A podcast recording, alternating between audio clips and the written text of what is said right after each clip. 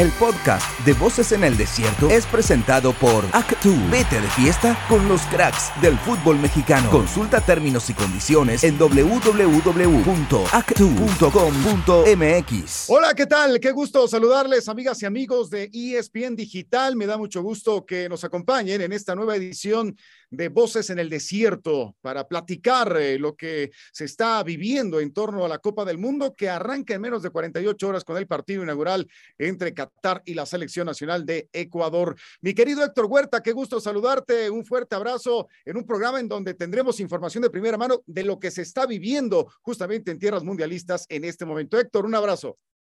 Hola, Jesús, ¿cómo estás? Qué gusto saludarte. Me da mucho gusto estar aquí otra vez contigo.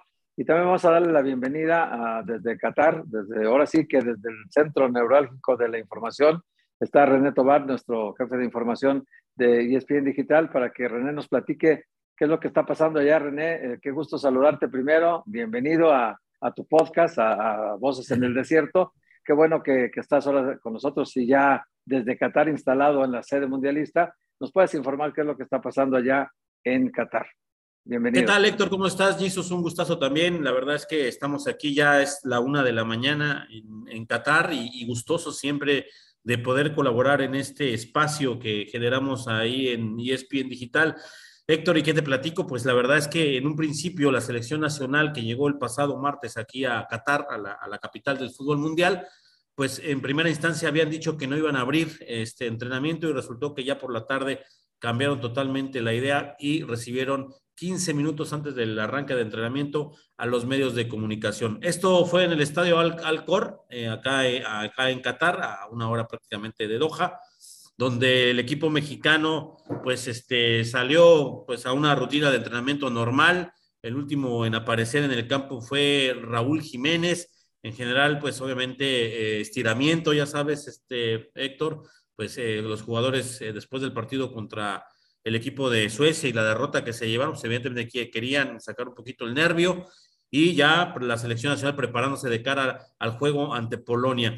Y para eso, pues evidentemente pues eh, los ánimos no están al 100 y eso te lo digo Héctor Jesus porque en el vestidor de la selección mexicana pude observar en el juego contra Suecia después del encuentro allá en Girona, en, Barcelona, que eh, la verdad es que el ánimo no es el mejor. Eh, hay muchas dudas y me decían al interior de la selección que hay, mucha preocupación por lo que pueda suceder contra Polonia, así que eh, México me parece que va a estar eh, complicado este primer partido contra Polonia. Todos sabemos que se está jugando eh, del todo, prácticamente la clasificación a la siguiente fase. Y bueno, vamos a esperar a ver cómo llega la selección mexicana. Seguramente Martino ya tendrá su once en la cabeza. Evidentemente no lo va a dar a conocer, pero creo que hay quizá un par de dudas, pero yo digo que ya prácticamente está el once, este Héctor. René, te mando un fuerte abrazo, por supuesto, hasta Qatar. Y bueno, eh, como que se contrapone este, este sentimiento que nos eh, compartes de, de, lo que se tiene al interior de la selección mexicana, porque justamente hoy, bueno, este viernes se eh, tuvo una celebración por el trigésimo aniversario, el, el, cumpleaños número 30 de Henry Martín, el hombre que está suspirando en convertirse en el delantero de la selección mexicana de fútbol, al menos en redes sociales. La selección compartió algunas fotografías, no hubo acceso porque no hay acceso a los medios en, en su sede de concentración, pero, pero eh, los vi muy sonrientes, mi estimado René. Eh, parece mira, ser que, Jesús, que parece. Tuvimos la sí, claro, mira, sí. te digo, nosotros tuvimos la oportunidad de platicar eh, en Girona con un seleccionado nacional que me reservaré el nombre por obvias razones. Y él me comentaba que estaba el equipo en general muy tranquilo, muy consciente de este mundial, eh, él, él, mencionaba algo que me parece que también era eh, importante, en el sentido de que el grupo está unido en relación a lo que buscan en este mundial, que es obviamente trascender y llegar al famoso quinto partido. Sin embargo, la derrota, contra, la derrota contra Suecia sí retumbó y sí impactó, sobre todo en la forma en cómo se dio este Jesus. Hay mucha preocupación por esos detalles que terminan por, por, por hundir los partidos que a veces juega bien México y que definitivamente en este, en este mundial no se puede dar el lujo. Y eso tan, tan es así que hoy en la conferencia que, tuvo Polonia, donde estuvo Robert Lewandowski, mencionaba que él ve individualidades en la selección, pero no un equipo. Y yo creo que al final del día, esa es la preocupación que debe de, tener Martino. Todos sabemos, todos lo vimos contra Suecia, por momentos algunos eh, chispazos de buen fútbol, algunos buenos, eh, algunas buenas pinceladas, pero en las individualidades para mí prevalecen por encima del equipo y esos errores son los que están costando. Te decía que este jugador me, me, comentaba que hay mucha conciencia en el grupo de que no, y lo platicaba hace unos momentos también con el buen Héctor Huerta, en el sentido de que saben, la, selección al interior sabe, al seno del equipo, que la afición no confía, los medios de comunicación menos, eh, no confían en lo que pueden hacer de cara al, a este mundial saben que no hay apuestas a favor de ellos, saben que las apuestas están prácticamente en contra y que van a tener que sacar la cara a Jesus para poder darle eh, esa esperanza a la afición mexicana. Yo te diría que hay un ánimo eh, muy claro de que de mucha incertidumbre. No, obviamente no sabe qué va a pasar, pero eh, lo que sí te puedo decir es que al interior sí existe una preocupación, aunque ellos puedan salir a festejar, a pagar velitas eh, me parece que Henry Martin, que no va a ser eh, titular, creo que sería, está muy obvio que él no va a ser el titular contra Polonia, pues este, lo vimos en el partido contra Suecia, pues anduvo perdido. Entonces, pues ya lo encontraron ahí con el cumpleaños, millizos, y pues hay que festejarle por lo menos algo, ¿no? Hay que apagar las velas y rezar para que México eh, derrote a Polonia en su primera aparición acá en Qatar. Oye, René, eh, tú que estuviste por ahí, te pregunto, en el caso de, la alineación, sí, me parece que hay un par de dudas muy claras. Eh, uno es Edson Álvarez o Héctor Herrera, ¿no? Si quién de los dos ocupará la, la zona central del campo, quién será el recuperador y el distribuidor de juego en esa zona. Todos creíamos antes de estos últimos dos partidos que sería Edson Álvarez, pero el hecho de que haya puesto a Héctor Herrera a participar en una posición diferente y que esté dejando de titulares en los dos últimos partidos, amistosos y todo, pero tienen, tienen una señal ahí al Charlie Rodríguez como interior por derecha, a, Luis Chávez de interior por izquierda. Esto nos da a entender que eh, el Tata podría inclinarse por la experiencia de Héctor Herrera y prescindir de Edson Álvarez, que todos creíamos que antes de estos partidos era titular indiscutible en la selección. Y la otra duda que me parece que está todavía vigente es quién va a ser el centro delantero para este partido. Totalmente de acuerdo contigo, estimado Héctor. Fíjate que yo no sé si veo el, fútbol de espalda, seguramente sí, pero yo lo platicaba este, con un compañero allá en Girona. No sé ustedes si estén de acuerdo, Jesus, Héctor. Eh, en el juego contra Suecia, eh, los balones que pasaban por Héctor Herrera eh, los, los ralentizaba, es decir, hace el juego más, para mí más pesado, más lento, eh, yo lo vi con, otro, con otra dinámica, con otro ritmo, muy, muy alejado de ese Héctor Herrera que vimos en el Atlético de Madrid, Héctor. Yo creo, sinceramente, desde mi particular punto de vista, eh, me parece que ahí la duda, sí, como bien lo dices, persiste y para mí el que debe iniciar es Edson Álvarez por su experiencia europea, por lo que significa también para el equipo mexicano eh, Edson Álvarez. Me parece que Héctor, incluso pues todos sabemos que no terminó, no terminó ni siquiera como titular ahí en, el, en, el, en Houston. Eh, y repito, quizá, y si me, y si me dicen que, que, me equivoco, adelante mi querido Héctor y Jesus, pero yo creo que Héctor Herrera en el partido contra Suecia no lució, como, como quisiéramos o como quisiera el Tata Martino que lo, hubiera hecho. Me parece que la distribución de balón no fue la, la, mejor. E insisto, yo lo vi demasiado lento a otro ritmo de sus compañeros y me parece que para un partido de esta naturaleza contra Polonia, creo que ahí este, yo apostaría por, eh, personalmente y para mí por Edson Álvarez. Y en el tema también del atacante, Héctor, pues mucha razón, ¿no? Eh, mira, yo lo, lo platicaba con eh, Jared Borghetti en el avión de, de, de, llegada aquí a, Qatar, en el sentido de que eh, él eh, le pregunté a Jared, pues con la experiencia que él tiene, cómo, cómo visualizaba a Raúl Jiménez, que no ha tenido minutos en el, camp en el campo de juego a, a, un ritmo, tú sabes, Héctor Jesus, digamos que de alto nivel, ¿no? No es lo mismo que te recuperes físicamente a que estés bien en el ritmo futbolístico. Y ese ritmo futbolístico no lo tiene Raúl Jiménez, no lo tiene este Héctor. Y ese me parece que sí es un tema que eh, lo verá en el día a día el Tata Martino, pero iniciar con Raúl Jiménez contra Polonia me parece que sería, desde mi punto de vista, quizá un poco arriesgado. Para mí pintaría ahí en esa posición Funes Mori, que es un eh, innegable para, para el Tata Martino, tan es así que se lo llevó al Mundial teniendo para mí jugadores con un futuro muy eh, alentador como el Chatito Jiménez, pero bueno, cada quien se casa con sus jugadores. Seguramente el Tata Martino le prometió al Funes Mori llevarlo si se naturalizaba y pues lo tiene que cumplir. Así que para mí esos son los que, los que pudieran estar, Héctor, no sé cuál es su opinión, pero esa es la, eso es lo que yo visualizo en esta selección. Me parece que Edson podría ser ese jugador que le pudiera dar esa dinámica que necesita tanto la selección mexicana y también que este Funes Mori pueda estar en mejor ritmo futbolístico que Raúl Jiménez. Ahí es donde creo que podrían ser las piezas clave para el partido contra Polonia.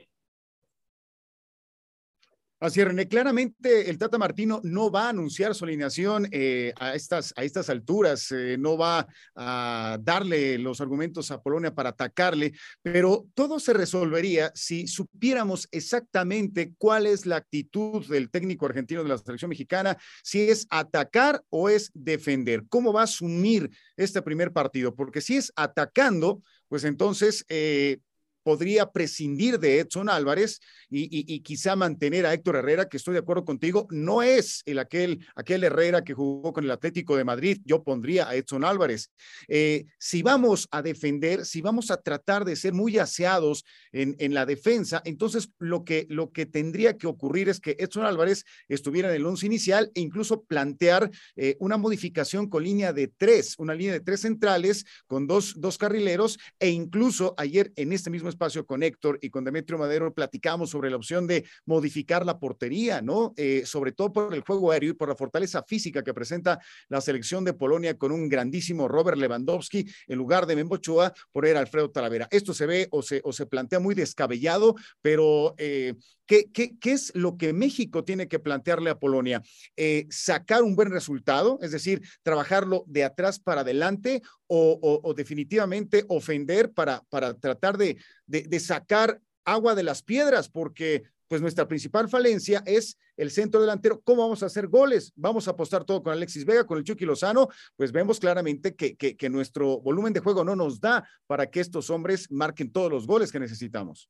Sí, de, acuerdo, Jesus. Yo le preguntaba a Jared Borghetti que cuál era la línea más fuerte de la selección mexicana y se quedó callado. Porque al final del día tú mencionas eh, la parte del ataque, Jesus, pero también en el medio campo y la defensa no creo que te, garanticen eh, una, una eh, un buen momento en, línea por línea. Me parece que ahí el planteamiento que tú haces me parece que es justo, correcto. Edson Álvarez podría ser ese jugador, Héctor Herrera para mí no está. esa línea de tres, de hecho, si mal no recuerdo, Tata termina con una línea de tres contra Suecia y aún así, pues obviamente pierde pierde el último partido de preparación. Me parece que en el planteamiento que tú haces sobre si tiene que jugar defensivo o al ataque, eh, yo creo que tiene que jugar muy equilibrado, evidentemente, pero sí creo que va a meter eh, más, más elementos de, defensivos para probar cómo está Polonia. Si Polonia, para mí, si Polonia arranca un, partido eh, planteando sobre todo un ataque la velocidad eh, que, le hace mucho daño al equipo mexicano, me parece que sí, sí vamos a va a haber muchos problemas en el equipo mexicano y seguramente estará Carlos Rodríguez, Chávez y muy probablemente Edson Álvarez. Yo creo que por eso, yo sí creo que eh, Edson Álvarez debe estar porque es un, es un, es un jugador que por lo menos, que, sabemos que además defiende bien y que seguramente eh, buscará anular al, el, ataque de, de Polonia. Así que eh, muy precavido. Yo veo una selección mexicana muy precavida. Ahora, ¿dónde está el gol de la selección mexicana? Y eso también es otra preocupación que debe tener el Tata Martino. Raúl Jiménez no está, Funes Mori tampoco está. Henry Martin, pues lo vimos, estaba perdido. Eh, ¿Quién es el, quién va a resolver el, ataque del equipo mexicano? Yo creo que ahí, eh, insisto, Lewandowski lo dijo, él destaca las individualidades y el equipo no tanto. Y lo que yo alcancé a ver también en el juego contra Suecia es que el ritmo futbolístico, salvo mejor opinión de ustedes, por supuesto, respetable, es eh, el ritmo que trae Alexis Vega, el ritmo que trae Irving Lozano y, eh, y también Luis Chávez, que mi respeto es un jugador que ha levantado mucho futbolísticamente, me parece que está muy por encima del, la, del, resto de sus compañeros. El propio Alexis Vega en vestidores, después del partido contra eh, Suecia, mencionaba y aceptaba que efectivamente que él, que él se sentía un poquito en un ritmo futbolístico no mejor, pero sí da a entender que, que con una, eh, una superioridad a sus compañeros, porque también algunos están lesionados y demás. Entonces, me parece que ese desequilibrio que, que, está encontrando o que tiene el Tata Martino va a ser un poco complicado. Habrá que ver a Polonia, este Jesus, habrá que ver cómo, cómo plantea este partido. Ellos saben también que México es la clave para avanzar a la siguiente ronda. Me parece que, y deben saber los dos equipos, que una derrota prácticamente le está abriendo la puerta pues, de regreso a cada uno de sus países. Así que Jesus va a ser un partido muy interesante, muy importante y seguramente pues este, muy de mucho nervio desde el principio del juego. Vamos a seguir platicando con René Tobar. También está Omar Flores por ahí, que Omar estuvo en el entrenamiento de Polonia. Así es. Es muy importante. es una, es una práctica, claro, prácticamente una reunión de periodistas hoy. Entonces vamos a ir primero a una pausa, René, si lo permites, una claro. pausa comercial y regresamos rápidamente con ustedes aquí en esta Voces en Juego, Jesus. Si, si tú no tienes inconveniente, mando a corte ahorita y regresamos. No, no, tú, tú mandas, mi querido Héctor. Regresamos. Los misterios de Qatar serán resueltos. Esto es eh, y lo que está haciendo Vega pues es, creo que no es para darle consejos, simplemente decirle que siga por ese mismo camino, con esa hambre que tiene, se le ve en el campo eh, peleando todas las pelotas, disfrutando, eh, a veces hasta de lujo y, ahí cuando empieza a jugar de lujo te das cuenta de que está suelto, que quiere aprovechar esta oportunidad y pues lo que él nos dijo, voy a tratar de no regresar porque obviamente eh, quiero quedarme en Europa y estoy seguro que con este nivel que trae, pues lo más seguro es que se quede allá. Regresamos, amigas y amigos de Voces en el Desierto, aquí a través de ESPN Digital, a muy poco tiempo, a muy pocas horas del silbatazo inicial. Vamos a la segunda parte de este programa con Héctor Huerta, con René Tobar y bueno, pues ya con un agregado, con un hombre que estuvo muy cerca de la selección de Polonia, el primer rival de México en esta Copa del Mundo, Omar Flores. Pero bueno, Héctor, hemos escuchado y hemos observado a Alexis Vega justamente con palabras sumamente interesantes que creo que valdría la pena eh, rescatar antes de, de, platicar de los rivales polacos del equipo mexicano, Héctor? Bueno, eh, lo conoce muy bien, de, de, entrena todos los días con él en Chivas, y esto que acaba de decirnos de que él piensa que, que Alexis Vega se los dijo, que ya no piensa regresar a México, sino ser contratado por algún equipo europeo después de la Copa del Mundo. Esto nos da a entender que él, él tiene un objetivo muy claro en la Copa y va a mostrarle al mundo que Alexis Vega es un jugador que puede ser de exportación, ¿no? Es, creo que atraviesa un gran momento, en su club andaba bien, ahora la selección anda bien, yo creo que también es el que ha conseguido goles en los últimos dos partidos, en cada uno de ellos ha anotado Alexis Vega, entonces eh, creo que es un momento para él importante y, que, va a definir muchas cosas eh, en este momento. Eh, ya los decía hace un momento René que aunque estamos preocupados por la zona defensiva que en, el juego aéreo puede ser vulnerable, pues también el ataque, no sabemos quién va a hacer los goles. Y Alexis Vega es una posibilidad de gol latente, porque es un jugador que llega en buen momento. Entonces, eso René, seguramente eh, tú nos puedes confirmar.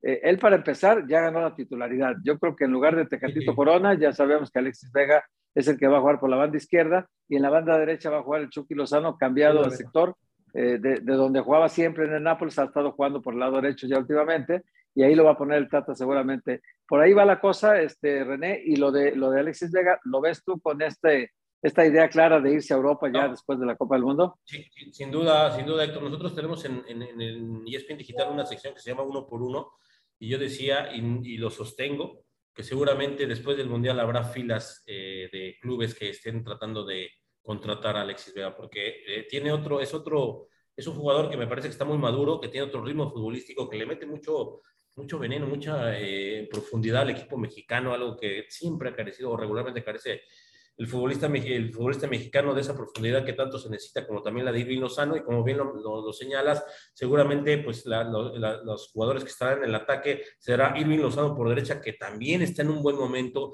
que terminó muy bien con el Napoli, al menos la mitad de del campeonato italiano, y seguramente por el lado izquierdo, un jugador que en México la estaba rompiendo como es Alexis Vega. Me parece que este ataque al menos por los costados eh, eh, gusta, a mí me, me parece que es fuerte, eh, el tema es, volvemos a otra vez, y aquí nos podemos estar un buen rato hablando del, del delantero, este, y tiene razón, y se, me, y se, me, olvidó apuntarlo. Alexis Vega también tiene gol, de hecho metió gol ante Suecia. Sin embargo, ese 9 que nos hace falta, Héctor, eh, creo que podemos adolecer de él contra, contra Polonia. y me parece que estaba muy poco tiempo, ya están prácticamente a nada, días de, de, este partido importante y yo no veo quién pueda tomar esa titularidad, quién pueda asumir esa responsabilidad y si lo hace Raúl Jiménez tendrá que ser milagroso, Héctor, milagroso para mí que vuelva a ese ritmo al, al Héctor Jiménez que vimos contra el Wolverhampton, con el Wolverhampton. Si me permiten, para complementar la idea de Alexis Vega, desde el torneo pasado eh, fue seguido por tres equipos europeos, dos de Holanda, uno de, de Portugal. Eh, no tuvo una buena actuación en los últimos partidos de eliminatoria donde lo fueron a observar, ahí le pesó un poquito la presión. Entonces están esperando que en este mundial él se libere un poco, demuestre que tiene, además de la capacidad futbolística, también mental para poder eh, cargar un equipo, pues no grande a nivel europeo, pero tal vez eh, sí grande en un equipo del, viejo continente. Eh, Vega, hay que recordar algo, es propenso a lesiones, pero antes de renovar con Chivas puso una cláusula donde él tenía que salir un precio razonable, no los 10 millones de dólares que está tasado en el mercado local. Y también por ahí lanzaba un dardo hace unos días Tata Martino cuando decía que no puede ser que un futbolista mexicano valga 10 millones de dólares y no tenga mercado europeo. Eh, tomando esa idea, Vega fue que hace un año renovó con Chivas pidiendo que no lo tasaran tan alto, entonces la puerta está totalmente abierta y también depende mucho de su rendimiento y como comentaron ustedes, la fortuna lo favoreció al quitar del camino a, eh, lamentablemente por lesión, a Jesús Tecatito Corona y abrirle todo, todo ese espacio para lucir en la Copa del Mundo. Y, solo como anécdota les platico que tuve una eh, plática con un periodista español después del partido contra Suecia y él me decía que Betis de Sevilla estuvo a nada de contratar, a nada de contratar a Alexis Vega. El tema, fíjate, este Héctor Jesus, este Omar, es que eh, el equipo bético eh, consideró que los 24 años de Alexis ya era, ya era un jugador, no vamos a decir que veterano, pero no iba a invertir 10 millones en un jugador que para, para su, gusto, pues este, ya tiene cierta 24 años. Eso fue lo que, según este periodista, hizo que Betis retirara pues, la posibilidad de, de, contratarlo. Pero yo estoy seguro que después del Mundial, insisto, habrá clubes que sí se llevarán a Alexis Vega aquí al, al balompié europeo. Bueno, pero estarán de acuerdo con, conmigo que Alexis Vega debe de tener su mente totalmente abocada a la selección mexicana, de dar su mejor actuación de, de, de, por vida. Eso le, le, vendría muy bien, no solamente al equipo nacional, sino a sus propias aspiraciones de estar en el viejo continente, como yo creo que, que tiene eh, justamente las, las condiciones, las cualidades para hacerlo. Bueno, buenas palabras por parte de su compañero canterano en su momento en el Toluca, el conejito Brizuela sobre Alexis Vega. Bueno, Omar, estuviste al pendiente de los polacos, del rival de la selección mexicana este, este martes. Eh, ¿qué, ¿qué, dijo Robert Lewandowski? ¿Cómo se refirió a nosotros? Ya lo anticipaba René Tobar, pero, pero ¿cuál es el sentir que tiene la selección polaca? Que me parece es, es un equipo bastante sólido al que hay que tomarle mucho cuidado en línea por línea, Mar. Pues mira, eh, hoy Robert Lewandowski sale a conferencia de prensa, la primera que da en Qatar. La selección de Polonia se ha mostrado valiente, eh, no es condenada. El propio entrenador dijo desde el partido que tuvieron amistoso contra Chile previo a la Copa del Mundo, ahí en Varsovia, que ellos no tienen nada que esconder a México, que su alineación es la que es. Jugaron contra, con los titulares. Hoy dijo que no va a descansar a nadie que haya jugado 90 minutos contra, contra Chile. Lewandowski dijo que México tiene muy buenos jugadores de forma individual. El problema es jugar en equipo. Consideran que México tiene un poco de ventaja por el clima, pero ellos según se están preparando, aunque la prensa polaca piensa un poquito distinto a lo que dice Lewandowski. En estos días también tuvimos la oportunidad de platicar con ellos por WhatsApp, eh, el inglés tampoco se les da mucho, hablan en polaco, entonces el WhatsApp y la maravilla de Google Translation nos ayuda muchísimo. Ellos dicen que Lewandowski sí es un jugador eh, irrepetible tal vez para la historia de Polonia, sin embargo sus compañeros no están ni siquiera al 50% de su nivel, entonces eso lo, lo equipara o lo pone a la par con México. Ellos creen que México es favorito. Muchos eh, periodistas polacos desconocen la interna que hay en la selección mexicana, se van un poquito más por los nombres de Raúl Jiménez, de Irving Lozano, de Edson Álvarez, eh, por ahí Guillermo Ochoa, creen que su equipo no podría dar el salto, aunque tanto Lewandowski como estos periodistas mencionan que clave para ambos equipos, y también usted lo mencionó hace un rato, es este primer partido. El segundo es perder por la menos de la diferencia menor posible y el tercero es ganarlo. El partido contra Polonia es clave. Lewandowski es valiente. la prensa de Polonia dice que favorito es México. Bueno, eh, creo que la, percepción de la prensa no sabe todos los problemas que estamos pasando por acá, ¿verdad? Sí. exacto, sí. Sí, porque si tú me dices que Zielinski, por ejemplo, no es un jugador de élite, pues entonces no sería lo que es en el, en el fútbol italiano ahorita. Eh, es una selección, yo creo que tiene 11 jugadores en Italia, tiene todos regados prácticamente por Europa. Es un jugador, son jugadores muy fogueados en el, en el, fútbol europeo, en competiciones europeas, y por lo tanto este, tienen un bagaje de experiencia mayor que, la selección mexicana, que tiene muy pocos futbolistas. Y yo creo que ese caso el Chucky Lozano, como en un equipo de liga top, ¿no? Como es el Nápoles. Pero Raúl Jiménez está en un equipo como el Wolver, que, está en el, en el penúltimo lugar, el penúltimo lugar, ante penúltimo lugar. Ahí está ahorita este torneo está en posición de descenso el equipo de, del Wolverhampton y no me extrañaría pues que Raúl Jiménez después de esta, este año futbolístico sus, bonos hayan bajado muchísimo porque llegó a estar en un top muy importante de goleadores en, Inglaterra y después de la lesión no ha podido recuperar el nivel ni remotamente y ahora se han combinado lesiones que no tienen nada que ver con la de la cabeza, como esto de la pubalgia, otra molestia en la espalda que trae también entonces, realmente le está, le está pesando este, este calendario último a, a Raúl Jiménez. Eh, ya no te digo que Funes Mori y, y, Henry Martín quizá ni los conozcan en Europa, ¿no? Porque no, no han tenido participación allá importante. Funes creo que estuvo una experiencia corta, pero en el caso de Henry Martín ha sido un jugador doméstico aquí en el fútbol mexicano solamente y ya tiene 30 años y por lo tanto ya es muy difícil que algún equipo de Europa lo, lo adquiera en algún momento, ¿no? Casi imposible, diría yo pero el mercado mexicano sigue siendo un jugador competitivo. Es decir, nosotros también tenemos unos problemas serios en el fútbol mexicano como para pensar que nosotros daríamos más como favorito hoy a Polonia, me parece que a México, ¿no? Sí, exactamente lo que comentas y también mencionaba hace un momento. Eh, la prensa polaca no está muy enterada de lo que pasa en la mm, parte claro. interna de la selección mexicana y también hay que ser honestos, la afición mexicana tampoco es muy optimista. Hemos estado ayer en la llegada de la selección mexicana eh, supuestamente llegaba a las 11 de la noche. Si el equipo hubiera llegado a las 11 de la noche del día de ayer, solamente había un aficionado esperándolos.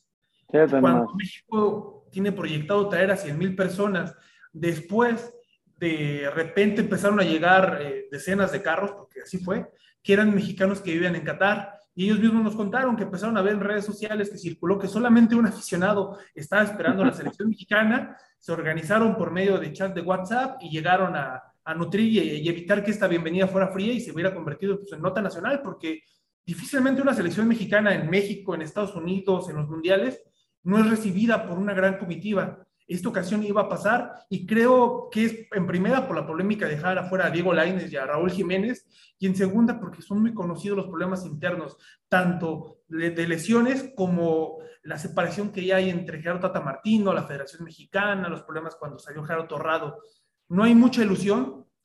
Esperemos que nos equivoquemos, que Tata Martino esté viendo algo que nosotros no, y pues se cumple el quinto partido, que por eso trajeron al técnico argentino. Que, porque, por cierto, un poquito. Les Sí, dale, sí. Jesús. Jesús, no, no, por favor. No, no, adelante, adelante, por favor. Ah, no, no, nada más era un agregado eh, en relación a justo a la, a la afición mexicana, Jesús, en el sentido de que hicimos un recorrido aquí en, en, en, en Qatar y, y, me extraña, y se lo platicaba Omar, que en otros mundiales la afición mexicana ya estaba cantando el cielito lindo. La realidad es que aquí en, en, en Musharif, que es donde estamos aquí ubicados en el edificio, eh, pocos mexicanos.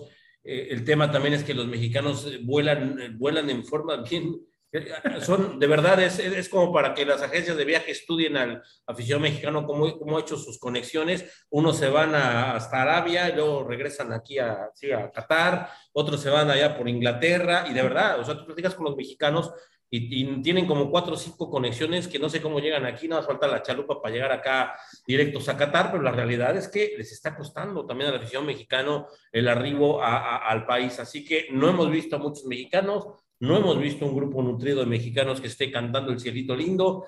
Eh, habrá que ver, evidentemente va, va, a llegar un gran grupo de mexicanos, seguramente llenará el estadio, en gran mayoría el estadio eh, en relación a los, a los polacos, pero al menos el, el, el, apoyo mexicano no se ha dejado sentir acá en Qatar y esperemos que pronto, pronto, pues venga esa afición, esa afición que yo, yo, yo la considero la número uno, porque de verdad eh, lo ha demostrado y, y la experiencia que yo tengo con, con selección mexicana es que eh, como la afición mexicana no hay dos. Pero no solo mexicanos, tampoco estamos viendo argentinos, brasileños, o sea, no lo vemos aficionados, vemos uno, dos por ahí, y lo, la, la, gente de aquí está afuera, está saliendo, está disfrutando su mundial, pero la afición como en otro tiempo... Sí, sí, sí, decías algo interesante, es que tú, tú, tú paras a un argentino y no sabe hablar español, o sea, es un, es un catarí vestido de argentino, o, o, o escuchas la, la, la, este, la batucada y dices, ah, brasileños, ¿no? No, es una batucada local de los cataríes que seguro se organizaron entre ellos, se puso una playera amarilla y están ahí dando la batucada. No hemos visto, o, o en el recorrido que hicimos, eh, no vimos una afición, pues sí, de que realmente es de, de, de, cada país y esperemos que esto mejore. O a lo mejor están escondidos en otro lado allí su sector, o no sé qué va a pasar aquí, pero no, no, ya estamos a días prácticamente de... A 48 horas prácticamente. 48 horas. Sí, sí, perdón, Jesus, que te interrumpí. No, no, parece que nos quieren eh, vender piñas los cataríes, ¿no? Porque sí he observado imágenes, incluso videos de, de aficionados de, de, uno y otro país que no tiene nada que ver justamente con, con, con, con sus rasgos fisonómicos, eh, eh, con el lenguaje, evidentemente. No, no, no, bueno, eh, es, eso no me parece adecuado. Pero bueno, yo quisiera precisamente en esta tesitura, en, este, en esta textura que nos están eh, comentando respecto a lo que están viviendo en las calles, eh, ¿cómo les cayó justo el día de hoy el anuncio oficial de que no habrá alcohol en los estadios? Que sí lo habrá, que sí existirá, eh, solamente en lugares muy restringidos como los FanFest, pero, pero ¿por qué la FIFA y, y, por qué el comité organizador, ambos de forma conjunta, eh, tuvieron que esperarse 48 horas cuando, cuando la, la, creencia era que sí iba a haber cerveza, alcohol en cada uno de los estados ahí en Qatar. ¿Cómo, cómo les cayó esta, esta noticia, compañeros? Mira, si quieres yo cuento el, contexto y, este, y René que cuente las reacciones de los aficionados. Justamente descubrimos que los aficionados de Argentina, de Brasil, de España eran disfrazados porque fuimos a hacer un sondeo para preguntarles qué opinaban de que eh, tan poco tiempo les cambiaban las reglas y un español me dijo, I, don't speak English, I am eh, from Morocco, eso era de Marruecos, ¿no? Y uno, un argentino, I am not speak Spanish, English, no, ah, ok, no hay problema. Eh, y también un brasileño tampoco pudo hablar, bueno, portugués, no sé qué, qué lengua hablaban, pero eh, les cuento el contexto. Nosotros llegamos por acá lunes, martes, y nos enteramos eh, por medio de la prensa y de algunas personas que nos han estado ayudando, que el fin de semana eh, se publicó en los medios catarís un edicto o una demanda, no, la verdad no, no, nunca nos pudieron precisar si fue edicto o demanda, porque es totalmente un término jurídico distinto, que, que impedía que la publicidad de la cerveza fuera exhibida en la ciudad de manera pública para evitar que la gente de Qatar fuera inducida a tomar bebidas alcohólicas.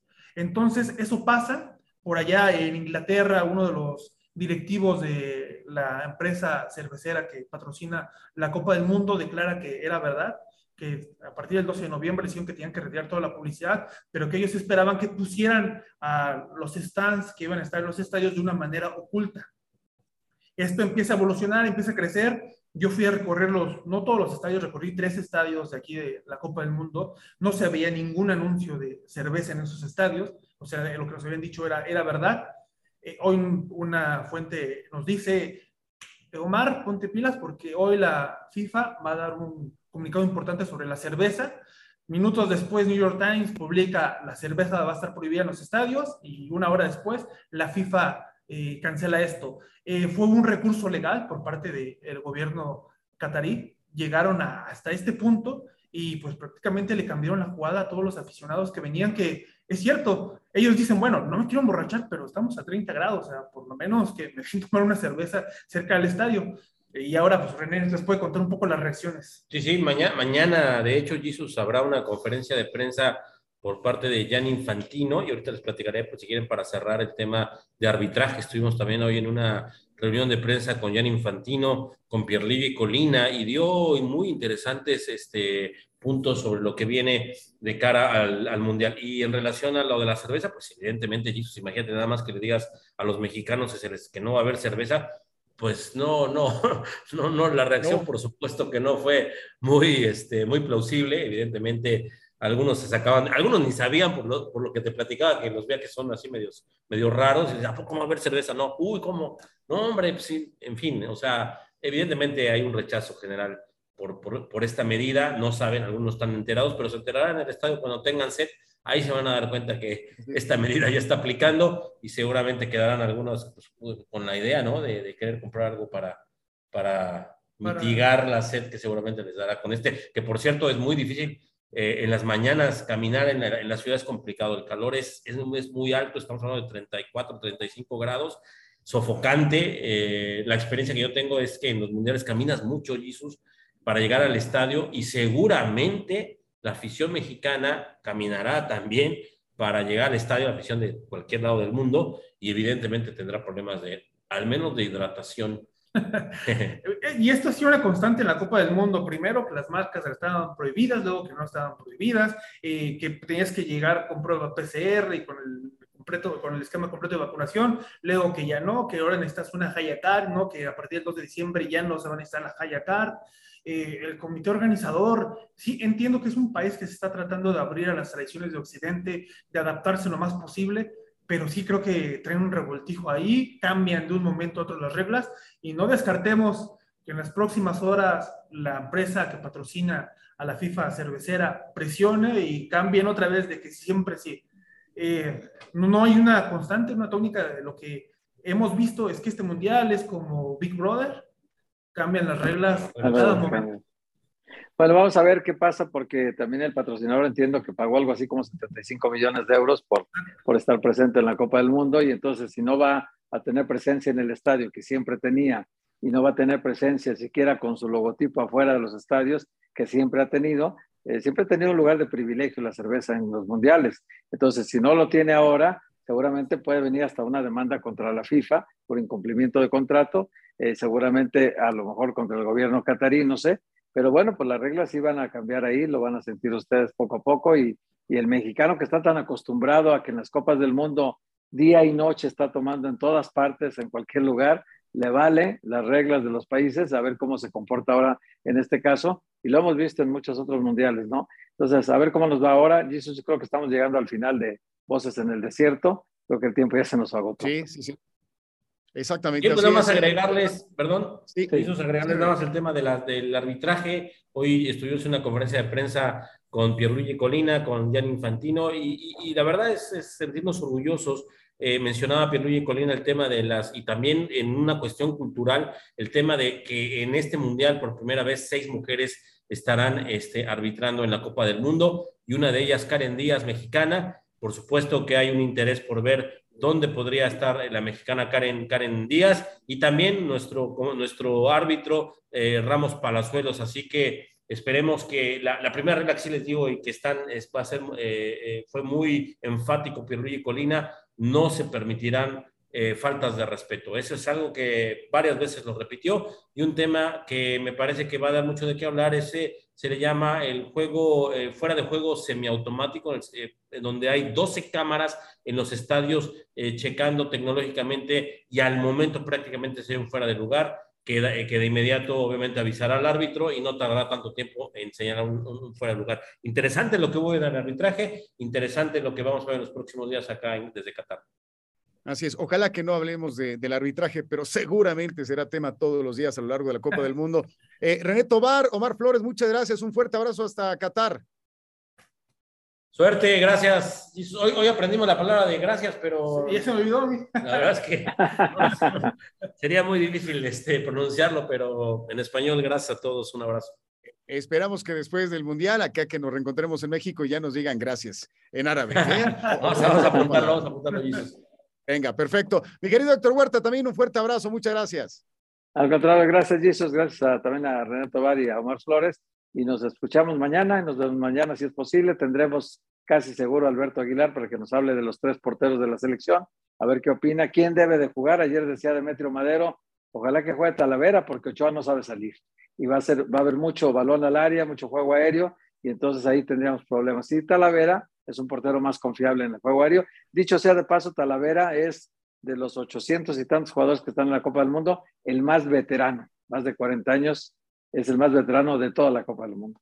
Correcto, pues ahí están varios elementos para que no se pierda mañana la edición de Voces en el Desierto a, través de ESPN Digital y nuestras redes sociales. Fuerte abrazo, muchas gracias a todas y a todos, pásela bien y nos vemos pronto. Chao. El podcast de Voces en el Desierto fue presentado por Actu. Vete de fiesta con los cracks del fútbol mexicano. Consulta términos y condiciones en www.actu.com.mx.